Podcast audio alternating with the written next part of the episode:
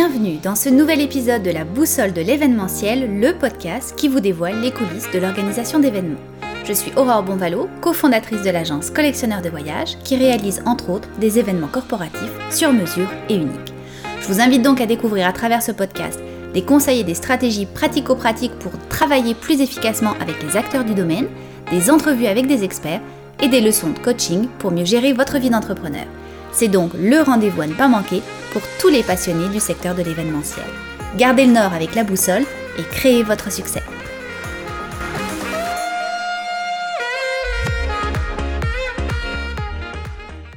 Aujourd'hui, je m'entretiens avec Stéphane Parent, directeur général de l'entreprise Espace au BNL. Bonjour Stéphane. Bonjour.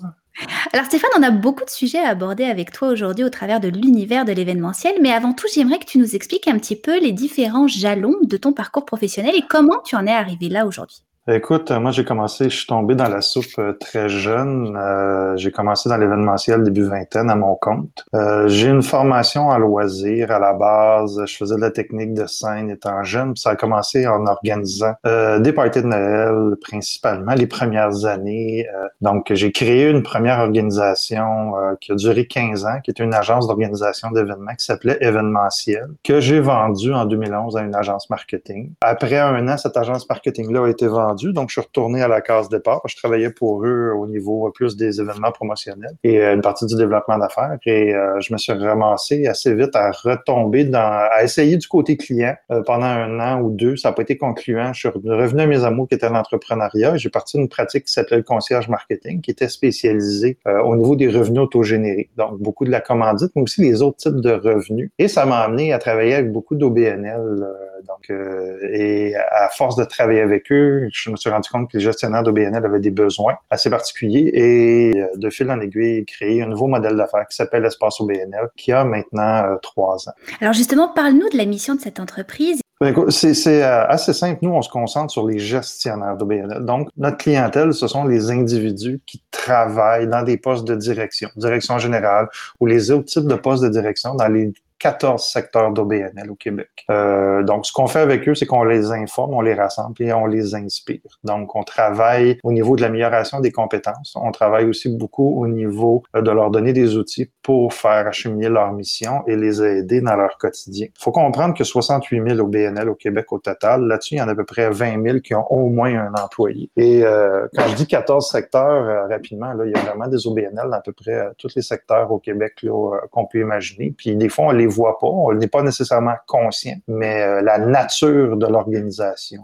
euh, va souvent dicter si ça va devenir un client ou pas. Et tu disais justement que les, les OBNL ont des enjeux très, très particuliers. Ben, le premier enjeu, c'est la présence d'un conseil d'administration. Euh, par définition, le, le, processus de décision ou la façon de, de, de, regarder la gestion est divisé entre une direction générale puis un conseil d'administration. Ça, c'est le premier élément qui vient avoir un paquet d'impact, tant au niveau des choix qu'au niveau des types d'activités et de la façon de décider. On est loin euh, de l'entreprise où on a un entrepreneur, une personne à la tête qui prend les décisions. Là, c'est, c'est, pas ça du tout. L'autre élément aussi, c'est que il y a, y, a, y a, une partie du financement de plusieurs OBNL qui sont des fonds publics. Ça vient avec euh, certains enjeux euh, à ce niveau-là aussi, positifs ou négatifs. Là. Puis troisièmement, je te dirais aussi, c'est que les OBNL sont à la base du changement social ou du changement en point dans beaucoup de communautés donc, euh, ça aussi, ça amène un paquet de, particularités, de contraintes, mais en même temps aussi d'avantages et de force aussi au niveau euh,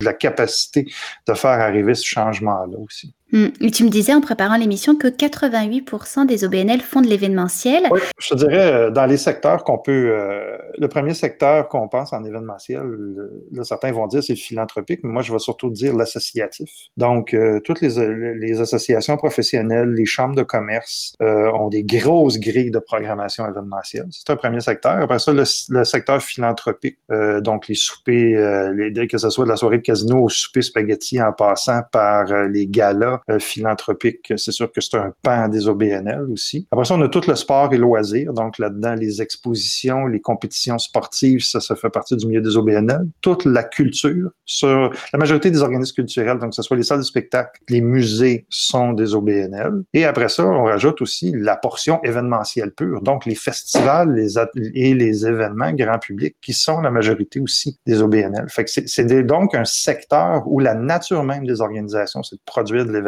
beaucoup. Puis en plus, mm-hmm. on a beaucoup de ces autres organisations-là qui vont inclure des événements dans leur programmation ou dans leurs activités pour créer des revenus. Donc, ça fait quand même un grand, grand secteur où euh, l'événementiel est très, très présent. Exact. Et alors, depuis donc près d'un an, la pandémie a évidemment impacté de plein fouet cette industrie événementielle et de nombreux acteurs, on l'a vu, se sont tournés vers le digital en proposant des événements donc soit virtuels et ou hybrides. Et tu as d'ailleurs mis en place une série d'activités, je crois, pour aider les gestionnaires d'OBNL qui font de l'événementiel à assurer cette transition.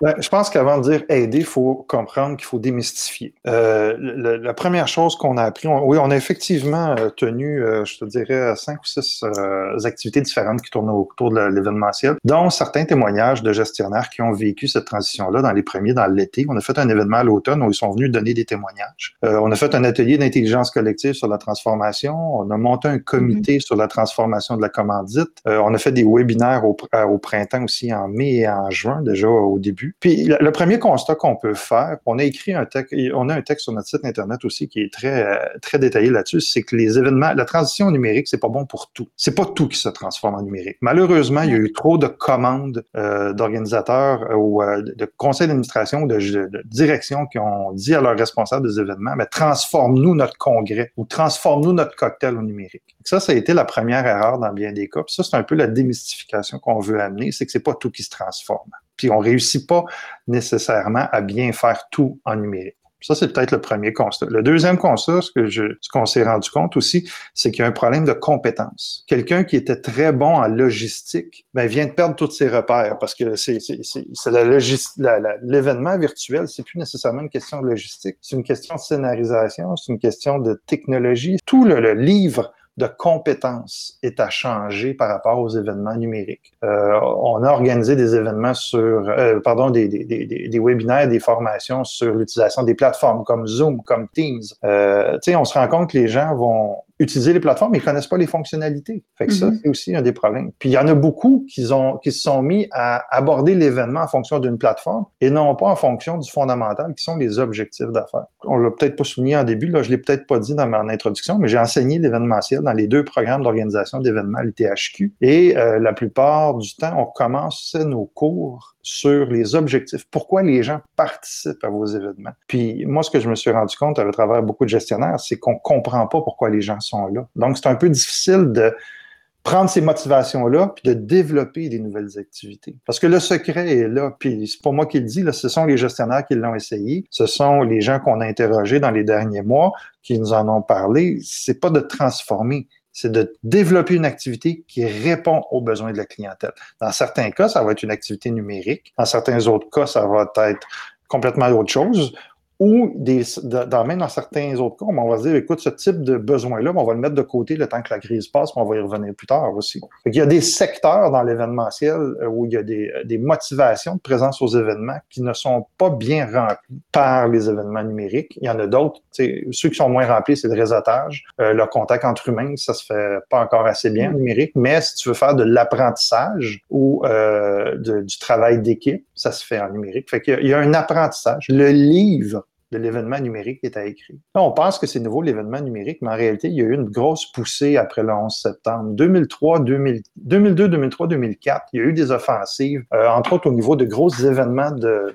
de, travailleurs, tu sais, des, Microsoft, des Cisco, mm-hmm on fait des énormes événements à cette époque-là, virtuels, puis ils se sont rendus compte que ça fonctionnait pas parce qu'il manquait le contact humain.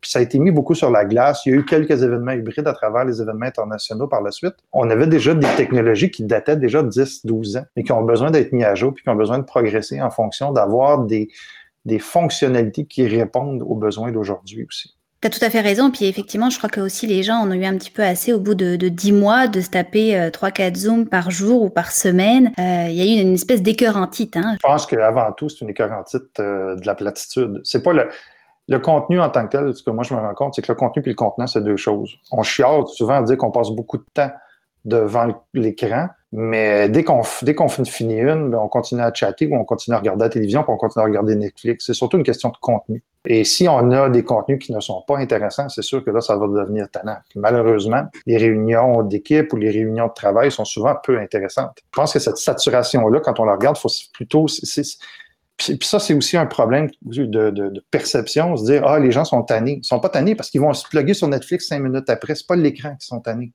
c'est d'avoir quelque chose qui n'a pas de profondeur, qui n'a pas d'engagement, puis qui est fondamentalement plate, puis que laisser l'écran fermé, ça ne changera pas grand-chose. Mm, exact. Alors justement, je trouve ça super intéressant. Tu as organisé un panel de discussion où tu avais invité euh, à peu près 50 OBNL et tu les as divisés en groupes de travail. Chacun travaillait sur un type d'événement afin d'anticiper justement la transition vers le mode virtuel.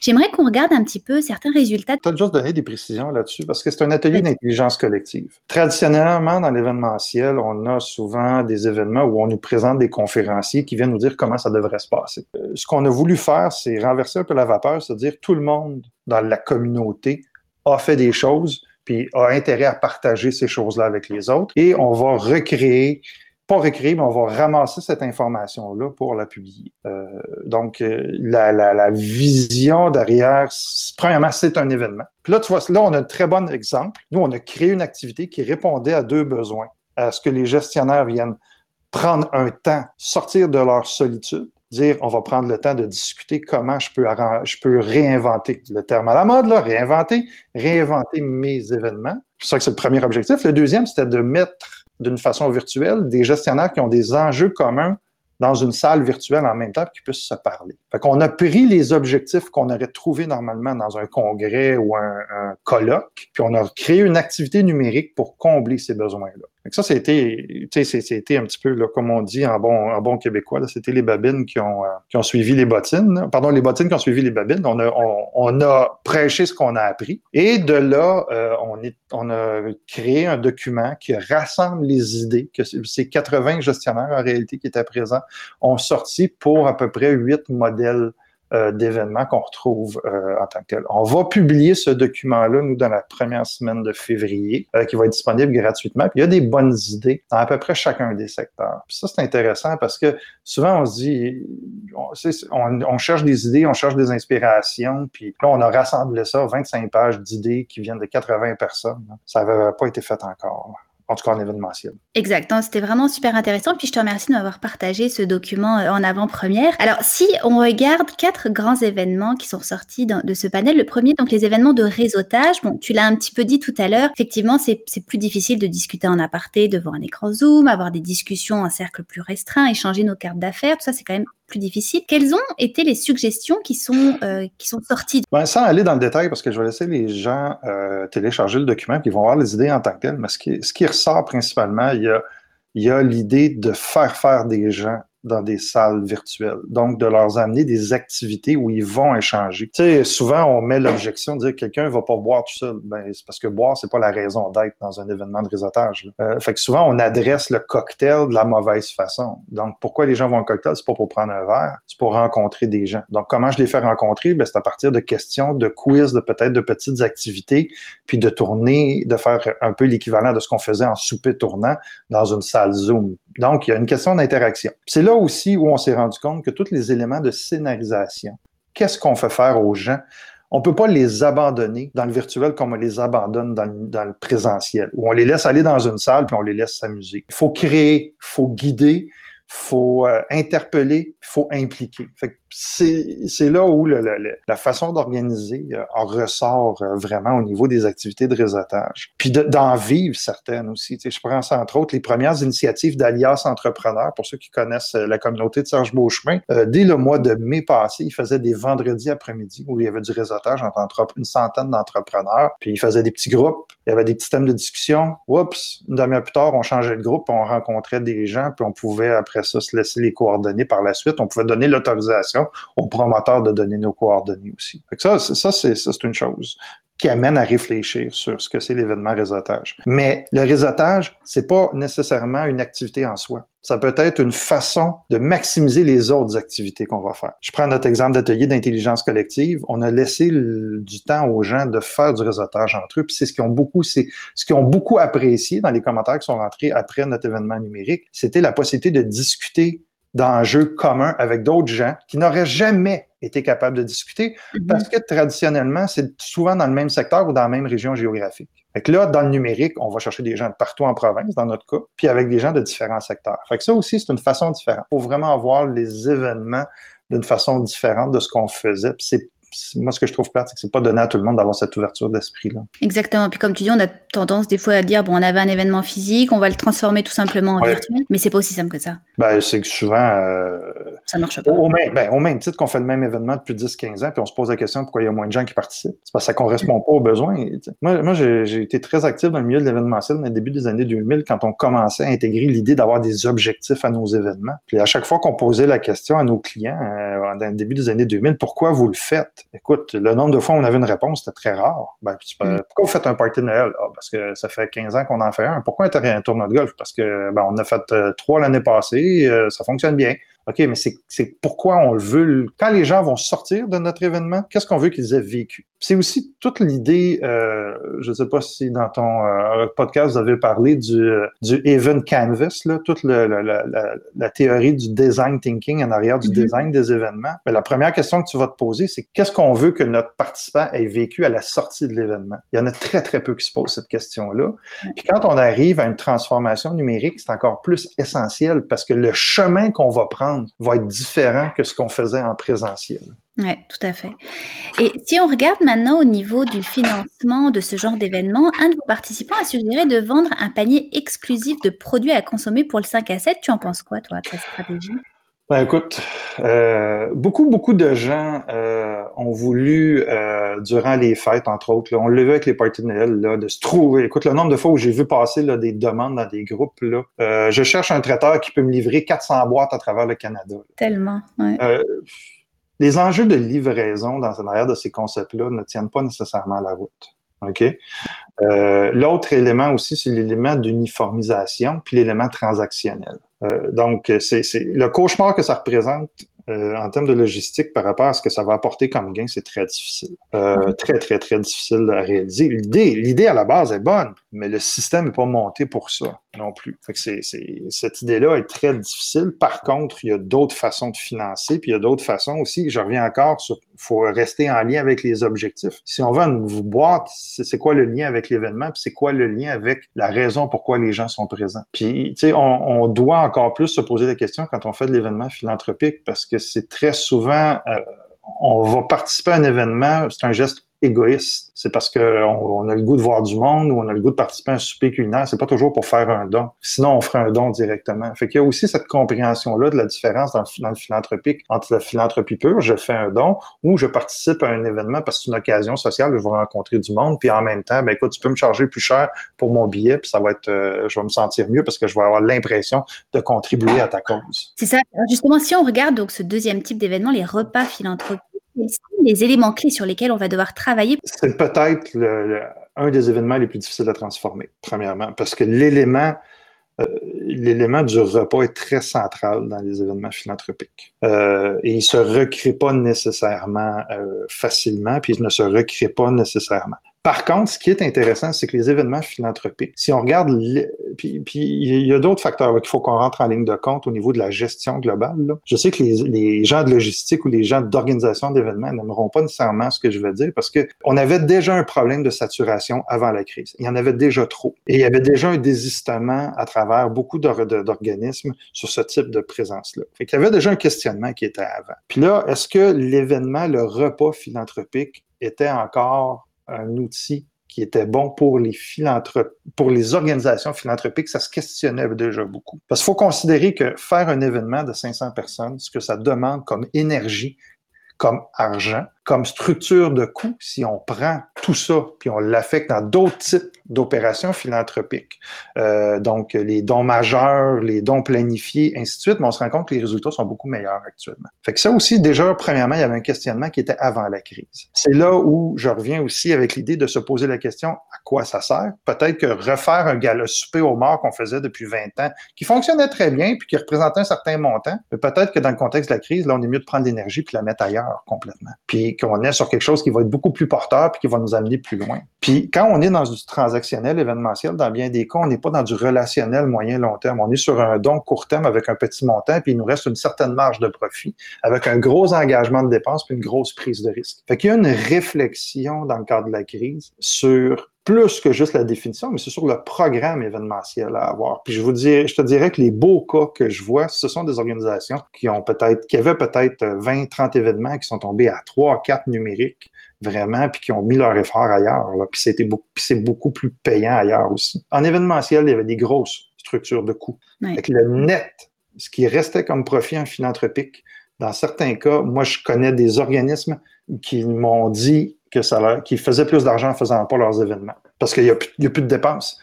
Donc, s'ils prennent leur énergie puis ils vont chercher des dons, solliciter tous les participants qu'ils avaient des années précédentes, transformer ça en dons, même si le don est un tiers de ce qui est que, le prix du billet, au lieu d'avoir un billet à 100 ils te font un don de 25 mais comme il n'y a pas de dépenses, ça se peut qu'à la fin, ça soit beaucoup plus payant. Exact. Ouais. Globalement, l'industrie événementielle, il va y avoir des gros questionnements après la crise, même sur le retour, parce qu'on fait des apprentissages. Les événements 100% présentiels, en tout cas dans le milieu des congrès, des colloques, ça n'existera plus ça va prendre des événements hybrides maintenant. donc, juste ça, là, ça remet en cause tout ce qu'on faisait par le passé. Parce que les gens qui n'avaient pas accès aux événements, maintenant qui ont accès, mais ils prennent goût, surtout en région. Mm-hmm. là, euh, si tu fais un congrès et tu dis, écoute, il n'y a, y a, plus, y a aucune version numérique, déplacez-vous.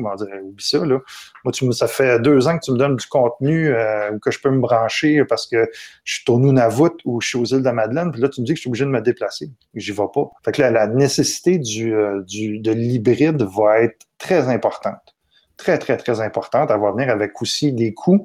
Ça aussi, ça va avoir un impact. Puis aussi, euh, je reviens encore sur des compétences technologiques qu'il va falloir avoir. Fait qu'il y a une transformation qui est en train de se faire. Exact. Puis même au niveau, oui, du Canada, mais au niveau international, tu sais, on sait que dans certaines industries qui sont plus développées, par exemple euh, en Amérique du Sud, en Europe, en Asie, et de faire une façon effectivement hybride, ça va aussi permettre d'avoir beaucoup plus de participants en mode virtuel. on, le voit, on le voit même au niveau local.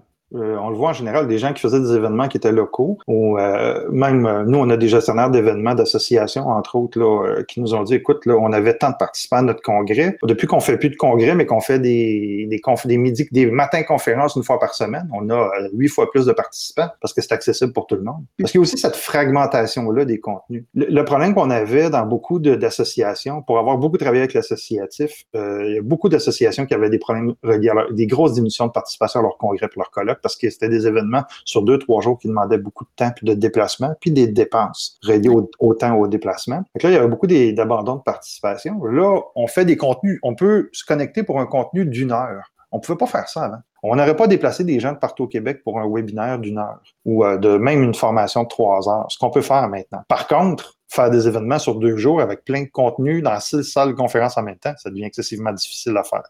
c'est aussi un nouveau livre des outils événementiels qu'il faut euh, apprendre puis euh, digérer aussi. Puis avoir la flexibilité d'adapter nos grilles de programmation à ces nouvelles réalités-là aussi. Puis ce qui est intéressant aussi, c'est que les chiffres, entre autres en culture, sont bons. Euh, encore aujourd'hui ou hier, il y a un texte dans la presse euh, qui sortait relié à la consommation des spectacles virtuels. Puis c'est bon. Les mm-hmm. chiffres sont là, les gens consomment. Euh, les gens consomment la culture virtuelle, les visites de musées sont là peut-être pas au même niveau, peut-être pas les mêmes revenus, mais il y en a certains que pour qui c'est plus payant que ce que c'était. Puis il y a d'autres secteurs, je pense au secteur sportif, tu peux pas faire une compétition de hockey ou un tournoi euh, ou, euh, de cette manière-là. Là, le Grand Prix, euh, s'il n'y a pas de, présentiel, les autos, faut il faut qu'ils roulent. Là, je donne l'exemple du Grand Prix, mais si on va même les compétitions de ce qu'ils font qui, auraient dû avoir cet, hiver, il n'y en aura pas non plus. Fait que même dans le retour, il va y avoir des questionnements à se poser. Oui. Tout à fait. Alors, ça m'amène à ma prochaine question euh, au niveau d'un autre type d'événement, donc les galas et les remises de prix. Hein. On sait que le live est très important. On peut envisager des captations préenregistrées, évidemment. Il y a de très belles surprises. Il y a beaucoup d'organisations qui ont fait des galas. Euh, je pense au réseau des femmes d'affaires et l'Association des femmes en finance, euh, entre autres. Euh, même les Gémeaux, les Gémeaux ont introduit la réalité virtuelle dans leur gala. Mm. Il y a de très, très beaux succès. Ça, c'est un des secteurs où, à date, la transformation s'est faite le mieux. Mais le vécu, quand on a, moi j'ai parlé à des DG de ces organisations-là, euh, et, puis ce, qu'ils ont dit premièrement, c'est que ça coûte le même prix, mais l'argent qui était mis dans une salle, dans des décors, ben, est mis en scénarisation, en équipe technique, en pré-production. Fait que c'est, mais on pense pas que sauver de l'argent. Puis l'autre élément aussi qui est important, puis on pourra en parler, c'est que les c'est à voir si les commanditaires vont continuer à suivre dans le moyen et dans le long terme. La majorité des événements de ce type-là, qui avaient déjà des ententes de signer, les ententes ont été honorées, les commanditaires sont restés. Mais dans le moyen par le long terme, il va falloir voir si ça va être encore le même produit qui va être vendu pour les, les revenus et les commandites. Justement, bah, tu m'amènes sur ma prochaine transition. Comment convaincre un commanditaire finalement d'embarquer dans ce, dans ce genre d'activité virtuelle alors qu'avant ils étaient euh, habitués à aller dans le, dans le présentiel? Ben, premièrement, il ne faut pas le convaincre il faut avoir une solution qui va lui permettre d'atteindre ses objectifs d'affaires. C'est ça, on vient avec les bases la commandite, euh, la première étape. La deuxième étape, c'est que ce pas tous les commanditaires qui sont prêts au numérique, point. C'est pas les entreprises. Là, là, je parle pas de commandite, je parle d'entreprises en général. On le voit, on en parle dans les médias tous les jours, la transformation numérique c'est pas toutes les organisations qui sont prêtes à pouvoir le faire. Fait que déjà là, on a un premier problème. Euh, les outils qu'on peut suggérer en numérique, c'est pas tout le monde qui va être capable d'opérer avec. Ça, c'est un des premiers problèmes. Fait qu'on a beaucoup d'éducation à faire. Deuxièmement, il y a une grosse question de relationnel. Euh, donc, le mm-hmm. relationnel avec les partenaires est important plus que jamais. Puis troisièmement, c'est la, la capacité que votre marque, elle a à quel point votre organisation elle a un potentiel d'affinité. De, puis là, on va, c'est vraiment les, les, ceux qui sont les mieux reconnus, puis pas nécessairement les plus gros. Ça, je vais être très clair là-dessus parce qu'il y a des très beaux exemples dans des plus petits. Euh, c'est pas nécessairement une question de grosseur, c'est une question d'attraction de marque puis positionnement aussi. on revient sur les fondamentales qu'on avait déjà, puis ce qui, ce expliquait déjà une grosse partie de la transition entre la visibilité puis l'activation. Donc, il y a moins de commanditaires qui achetaient de la visibilité, et ainsi de suite. Fait que là, on travaille beaucoup plus sur les produits produits euh, qui sont sur l'année aussi le premier concept qu'on se rend compte. Puis, juste faire un aparté, nous, à l'automne, on a monté un comité de travail sur la commandite. On a une, dizaine d'experts de différents milieux, du milieu des agences, euh, des gens, des experts en numérique, des gens des OBNL. Puis on a créé un comité, puis on va sortir un, guide là-dessus euh, la, semaine prochaine, euh, sur la, qui, a, aussi une vingtaine de pages, sur les recommandations du comité. Puis un des éléments qu'on se rend compte aussi, c'est que la, faiblesse qu'on avait en commandite événementielle, c'était très ponctuel, puis c'était très proche de juste les gens qui étaient présents dans la salle ou lors de l'événement. Tandis que quand on arrive dans la commandite numérique, mais là, on vient d'ouvrir les marchés. On vient d'ouvrir sur 365 jours. On vient d'ouvrir. Fait que là, il y a d'autres possibilités que ça rouvre. Fait qu'il faut être créatif. Puis là, je reviens encore sur une question de connaissance. Tu sais, avant la commandite, c'était beaucoup une question de je mets des logos en quelque part.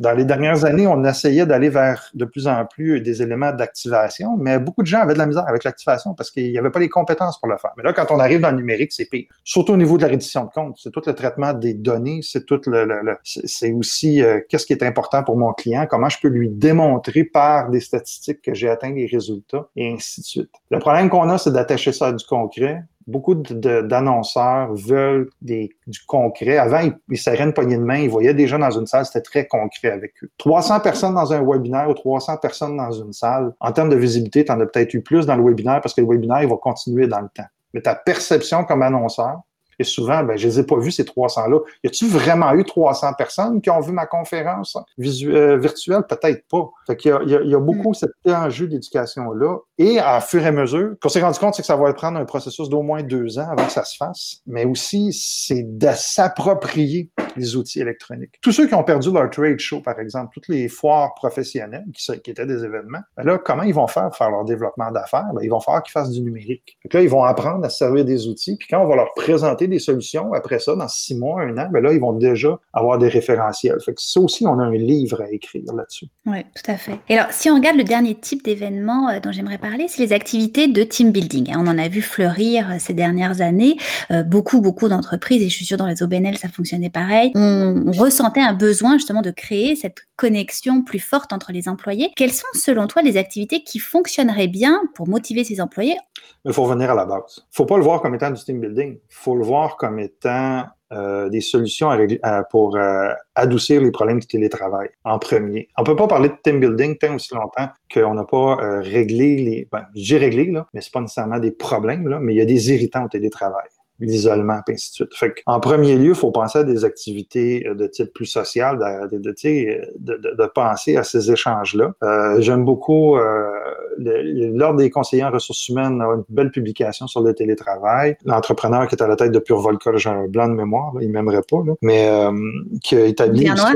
oui, euh, Duvernois a fait une, belle publication aussi, euh, un livre sur le télétravail. faut régler ces éléments-là. Ce qu'on avait comme problème d'équipe avant, dans le télétravail, c'est juste multiplier. Fait qu'il faut adresser ces premiers éléments-là donc, avant de pouvoir passer à régler d'autres problèmes aussi. Puis, il faut pas se leurrer aussi, là, à la base, énormément d'événements ou d'activités de, team building étaient des moments pour passer du temps ensemble. Là, c'est encore, ça s'est accentué, ce, besoin-là de passer du temps ensemble s'est accentué. Fait qu'il faut trouver des façons de connecter notre monde en dehors de leur faire faire des meetings de production ou euh, de leur faire faire des activités. Fait que j'aime beaucoup euh, l'Association des camps du Québec, euh, qui est un OBNL, a développé des petits quiz euh, qui font à leur DG d'association une fois par mois. Donc, ce type d'organisation-là, ben, ils font juste euh, répondre à des questions, c'est très humoristique, ainsi de suite. Fait que des, petites activités de ce type-là, sur une base récurrente, où il est question d'autres choses, puis où tu peux parler de ta passion, où tu peux euh, t'adresser à des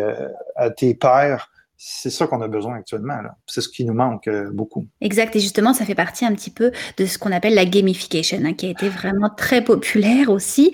Ben, ça dépend de l'interprétation qu'on a de la gamification. Tu sais, la gamification, c'est d'utiliser, euh, moi, celle que j'ai, c'est d'utiliser les principes du jeu vidéo euh, dans la, progression événementielle. Euh, moi, j'ai une définition qui est très axée sur les quêtes, les, ce qu'on appelle les scoreboards, donc euh, aller chercher des points, à voir où on est rendu par rapport à nos, à nos, amis, chercher des indices, d'accumuler des pièces. Donc, tous ces éléments-là, souvent sur lesquels sont bâtis l'architecture des jeux vidéo, qu'on peut ramener en événementiel, qu'on va ramener.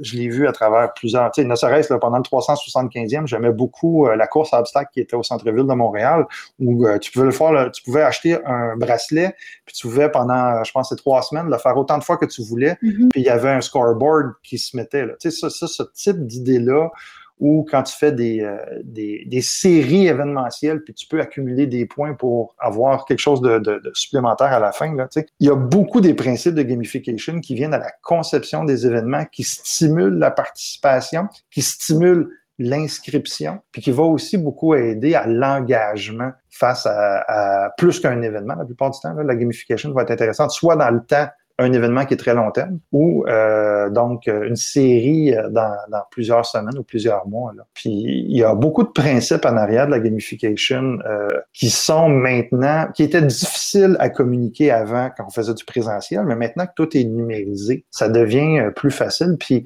dans certains cas, quand on a des bonnes programmations, tu sais, des, organisations qui ont un 20 à 60 événements par année, euh, il y a moyen là, de vraiment aller chercher euh, des, vraiment des chiffres super intéressants sur l'engagement, sur l'augmentation du panier moyen de consommation, sur euh, parce qu'il y a toujours cet enjeu de revenus-là aussi. Là. Tous ces principes-là, moi, j'invite les gens à faire des recherches puis à se les approprier parce qu'ils deviennent plus possibles maintenant que ce qu'ils étaient avant. Avant, on en faisait déjà un peu, maintenant, on peut en faire encore plus. Alors justement, tu parlais du côté euh, financier, des revenus. Quels conseils tu donnerais à des gestionnaires pour s'assurer de réaliser des événements qui sont rentables? Moi, j'irais sur les programmations plus que les événements. La première, première place où on peut rapidement aller chercher des revenus, c'est dans euh, la tarification. Donc, euh, dans des différents paliers de tarification, tu sais, si on a une activité puis on a un seul prix pour tout le monde, on, déjà là, on laisse l'argent dormir sur la table. Donc, si on a une activité avec peut-être une deuxième activité complémentaire à 50% ou euh, un forfait A, un forfait B, un forfait C, un VIP qui donne accès à tel autre élément. Donc, tous les éléments, toutes les recettes de tarification, c'est le premier événement où je me suis rendu compte depuis des années où il y a un travail à faire puis ça se fait rapidement. Le deuxième élément après ça, c'est toute la c'est toute la commercialisation de la communauté numérique. Qui est une forme de commandite, mais qui est une forme de commandite qu'on a fait très peu dans les dernières années, mais c'est de comprendre tout notre potentiel euh, de, de, porter avec nos communautés numériques et de développer des produits médias à travers ça. Donc, on n'est pas nécessairement dans la visibilité, on va être plus dans la reconnaissance d'expertise, dans le partage, dans les stratégies de contenu, puis ainsi de suite. Là. Fait que c'est un peu la, la commandite numérique 2.0 si on veut. Puis après ça, c'est toute l'idée du socio-financement. Parce que plus on va travailler avec des communautés numériques, plus on va se ramasser avec des communautés numériques qui vont grossir, où on va être capable d'avoir des gens qu'on appelle en rétention. Donc, les activités de sociofinancement euh, qui sont sur des plateformes numériques, comme la ruche, par exemple, pour parler de la, meilleure qu'on a au Québec, ben ça vient d'ouvrir euh, ce potentiel-là qu'on connaissait peu. Puis donc, comme c'est des solutions qui sont principalement numériques, ben il faut, c'est des solutions qui méritent d'être explorées aussi. Puis en général, une ronde de sociofinancement qui fonctionne bien, c'est la meilleure étude de marché qu'il n'y a pas sur la Terre. Et c'est la meilleure façon aussi de convaincre des annonceurs, puis de convaincre des bailleurs de fonds que notre projet va fonctionner. Parce qu'il y a tant de personnes qui ont déjà embarqué puis qui ont donné de l'argent avant même que le projet existe. Fait que le sociofinancement mérite beaucoup d'être exploré en événementiel, puis même à, tous les niveaux. Après ça, euh, la tarification. Donc, puis je reviens sur ce que je disais tantôt, la fragmentation des contenus, euh, le fait qu'on peut travailler beaucoup plus de choses par semaine, par exemple, au lieu de faire un gros événement qui va mobiliser, mais on va peut-être en faire un à chaque deux semaines. Fait que donc, euh, il y a beaucoup de revenus reliés à ça. Arrêter la gratuité à tout prix. on a vécu une grosse, grosse, grosse période de gratuité là, euh, au printemps. Là. mais là, quand ça, ça vient trop longtemps dans le temps, ça commence à faire plus de mal, puis ça l'a saturé beaucoup le, le, le discours, ça fait, ça fait plus de bruit que d'autres choses maintenant. Fait que si vous avez des contenus de qualité, faut pas avoir peur d'avoir une tarification euh, pour euh, les mettre en place aussi. Puis, de développer des activités qui sont payantes. Je pense aux spectacles, par exemple. Je pense aux prestations qui sont disponibles en ligne, qui ont une tarification. C'est pas toujours une grosse tarification, mais comme on n'a on pas de limite de capacité dans bien des cas. Mais euh, avant, on avait des limites de ça. Maintenant, on n'en a pas nécessairement. Alors maintenant, de manière générale, comment tu envisages l'avenir de l'événementiel à court et moyen terme? Écoute, la première chose que je vois, moi, c'est une consolidation. Ben, premièrement, à date, je suis agréablement surpris, mais sur l'ensemble des marchés, là, pas juste en événementiel, il y a moins de gens qui ont fermé leurs portes que ce que je pensais. Euh, beaucoup de gens ont subsisté euh, avec l'aide gouvernementale, mais aussi la, la, réinvention et plein de choses. Fait que, on voit, oui, il y a eu des fermetures, mais moins catastrophe que ce que j'aurais pensé après dix mois sans activité, parce que ça fait quand même dix mois qu'il n'y a pas d'événement. Dix mois, dix mois sans revenu, il y a encore beaucoup de gens qui sont encore vivants. Il y a beaucoup de gens qui ont changé de secteur. Fait que donc, c'est sûr que euh, le premier problème qu'on a, c'est une perte d'expertise. Euh, mais en même temps, on reviendra pas en 2022 au stade où on était en 2019. Là. On a pour 4-5 ans avant de revenir au... À partir du moment où tout le monde va être vacciné, déjà là, on a encore un certain temps euh, avant que ça arrive. On le voit là, de, de jour en jour. Fait que, le présentiel de retour en 2022, j'y crois mais de manière très réduite. Euh, et après ça, une croissance tranquillement. Fait donc, l'expertise qu'on a perdue, il faudra voir si ça aura vraiment des impacts. Deuxièmement, la présence du numérique est là pour rester. Donc, euh, au niveau des compétences, au niveau des programmes de formation, au niveau, euh, il va falloir faire avec. ce qui va amener une consolidation aussi dans le marché, parce que ça va être beaucoup plus dur de s'inventer spécialiste de par rapport à ce que c'était. L'autre élément après ça aussi, c'est l'évolution des plateformes. Euh, actuellement, beaucoup de plateformes existent, mais il y en a beaucoup qui... À chaque semaine, il y a des ajouts qui se font de fonctionnalités, ils sont plus solides. Euh, tu as des joueurs qui meurent parce que les, on entend des histoires d'horreur, puis tu en as d'autres où on se dit, écoute, euh, c'est une bonne plateforme, même si c'est en Angleterre, même si c'est ailleurs, mais c'est aussi d'apprendre à travailler avec des produits qui sont pas des produits locaux, qui sont pas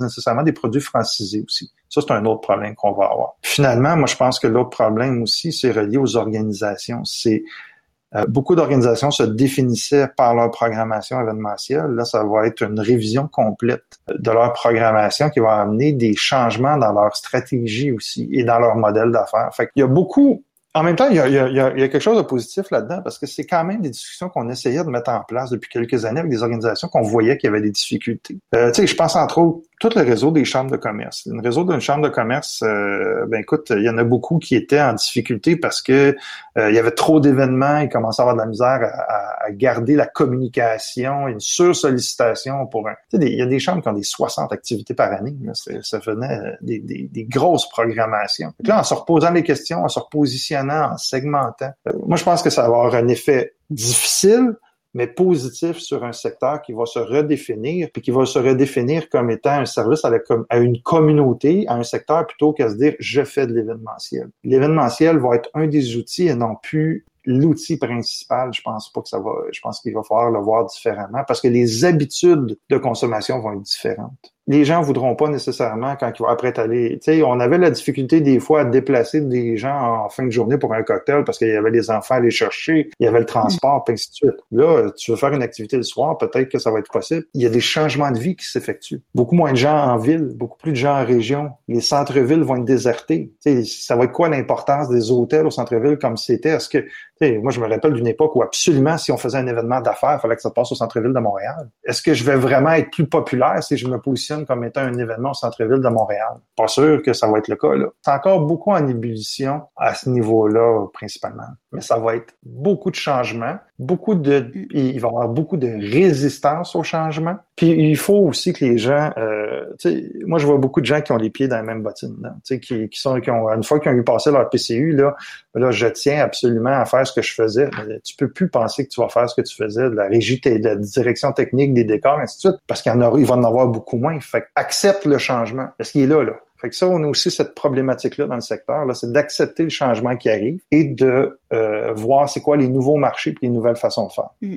Tout à fait, oui. Alors, les deux dernières questions que, que j'ai pour toi sont des questions un petit peu plus personnelles. D'abord, pour toi, la symbolique de la boussole en affaires? Une question de vision. On a, des, on a plein d'indicateurs sur où s'en va le milieu de l'événementiel. Il fallait les regarder. Moi, je les ai regardés euh, à partir du printemps. Le, le 12 mars, euh, j'étais en tournage. Euh, quand quand il y a eu l'arrêté gouvernemental des événements 250 personnes et plus, j'étais en tournage avec des gens dans milieu associatif. entre autres avec le directrice générale du réseau des femmes d'affaires. Puis cette journée-là, on savait déjà qu'il fallait que la semaine d'après, on ait changé nos programmations. Il une question d'avoir des gens visionnaires. je pense que ça, c'est une question d'alignement aussi là-dessus. Il y a beaucoup d'organisations qui ont tardé à bouger, qui là, rendu à cet automne, euh, ont de la misère à, redéfinir leur programmation. Et nous, on est super contents. On a une croissance de 300% au niveau de nos fréquentations, de nos activités numériques. On était les premiers à avoir des webinaires payants au printemps c'est d'y croire, puis de se donner une vision, puis de, mais d'analyser autour de ce qui se passe aussi. Tout à fait. Et si tu avais en ta possession la boussole de Jack Sparrow dans le film Pirates des Caraïbes qui indique non pas le nord mais ce que désire réellement son détenteur, qu'est-ce que tu désirerais le plus en ce moment? C'est de voir du monde. Je pense que les gens d'événementiel, est à la base des gens sociaux. Il y a une grosse partie de cette industrie-là qui existait pour ça. Je l'ai pas dit non plus tantôt dans mon introduction, mais je siège au conseil d'administration d'événements attractions depuis six ans, donc euh, actif aussi dans le milieu du festival. J'ai beaucoup de clients le milieu du festival. Puis quand on regarde aussi les raisons pourquoi les festivals de musique est en croissance et certains autres événements grand public est en croissance, c'était les contacts sociaux. Euh, là, ces contacts sociaux-là nous ont été retirés. Euh, de façon très rapide et très brutale euh, sur une longue période de temps. Fait que je pense que c'est c'est en même temps ce qui est un peu la mort de cette industrie-là actuellement. C'est ce qui a fait souffrir, en tout cas, cette absence de contacts sociaux-là. C'est ce qui me fait le plus mal et c'est en même temps ce qui est le moins, euh, ce qui est le plus dommageable sur le moyen et long terme. Pas juste, oui, on parle beaucoup de santé mentale, mais je pense aussi c'est c'est plus que ça. C'est au niveau du partage, au niveau du partage de connaissances, c'est au niveau des échanges, au niveau de l'accomplissement. C'est il y a comme un, effet. Oui, je vais faire un appel vidéo avec quelqu'un, c'est pas comme aller prendre un lunch avec cette personne-là. Et pourtant, je passe la même heure, on peut discuter des mêmes choses, mais la façon dont le contact s'établit, la force du contact quand on est en présentiel, je pense que c'est, c'est avant tout, c'était ça la force de l'événementiel en présentiel, puis ça va rester ça. Dans le texte que j'ai écrit sur pourquoi les événements numériques, c'est pas la panacée, c'est exactement ce que je décris, puis c'est ce que c'est ce qui s'avère être la difficulté dans certaines transitions événementielles, c'est ce manque de contact-là. Je dirais que c'est mon souhait, c'est qu'on puisse euh, revoir nos amis, nos familles, nos collègues euh, à moyen par long terme le plus facile, le plus rapidement possible, même si c'est pas pour tout de suite. Exact. Puis c'est ce qu'on va vraiment tous se souhaiter. Merci énormément Stéphane de cette belle discussion. Ça a été extrêmement intéressant, enrichissant aussi pour nos auditeurs ta façon de d'interpréter, de, voir euh, comment euh, comment l'avenir de l'événementiel finalement va va se dessiner. Merci infiniment Stéphane. plaisir. Et vous, chers auditeurs, je vous dis à très vite.